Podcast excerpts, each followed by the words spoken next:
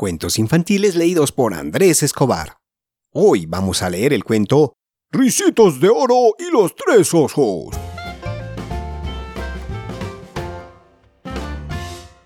Hoy quiero mandar un saludo a Luisito, primo de Juanjo y Alex, que nos escriben desde México.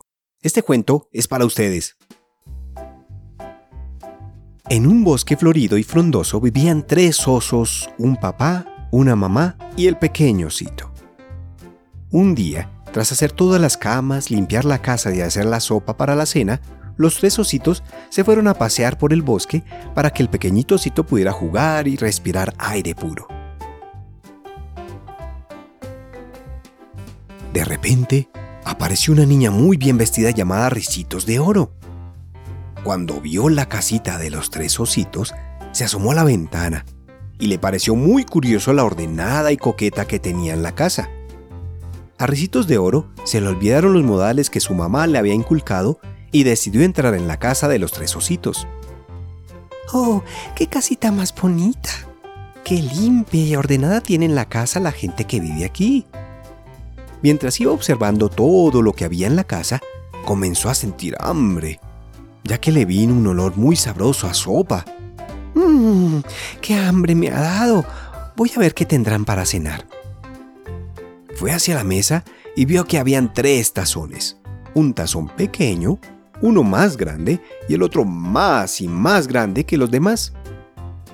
Ricitos de Oro siguió sin acordarse de los modales que su mamá le había enseñado, y en vez de esperar a que los tres ositos volvieran a casa y le invitaran a tomar un poco de sopa que habían preparado, se lanzó directamente a probarla. Comenzó por el tazón más grande, pero al probarlo, la sopa estaba demasiado caliente.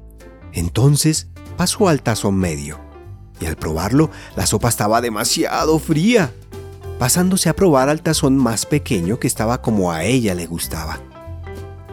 Mmm, está en su punto, dijo la niña. Cuando acabó la sopa, se subió a la silla más grande, pero estaba demasiado dura, y se pasó a la silla mediana, comprobando que estaba demasiado blanda y entonces decidió sentarse en la silla más pequeña, que estaba ni muy dura ni muy blanda, era comodísima.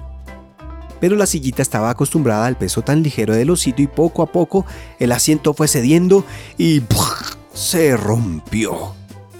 Cuando Ricitos de Oro se levantó del suelo, subió a la habitación de los tres ositos y comenzó a probar las tres camas. Probó la cama grande, pero estaba demasiado alta. Después Probó la cama media, pero estaba demasiado baja. Y por fin probó la cama pequeña, que era tan mullida y cómoda que se quedó totalmente dormida.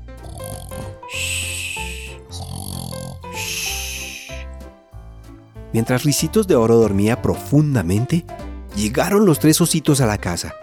Y nada más entrar el oso grande, vio como su cuchara estaba dentro del tazón y dijo con su gran voz, Alguien ha probado mi sopa.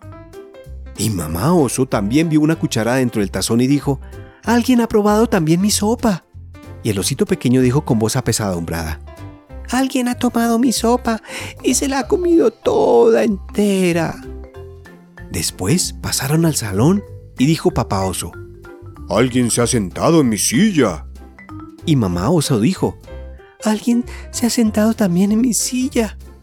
Y el pequeño osito dijo con su voz aflautada, Alguien se ha sentado en mi sillita y además me la ha roto. Al ver allí que no había nadie, subieron a la habitación para ver si el ladrón de su comida se encontraba todavía en el interior de la casa. Al entrar en la habitación, papá oso dijo, Alguien se ha acostado en mi cama. Y mamá oso exclamó, Alguien se ha acostado en mi cama también. Y el osito pequeño dijo, Alguien se ha acostado en ella.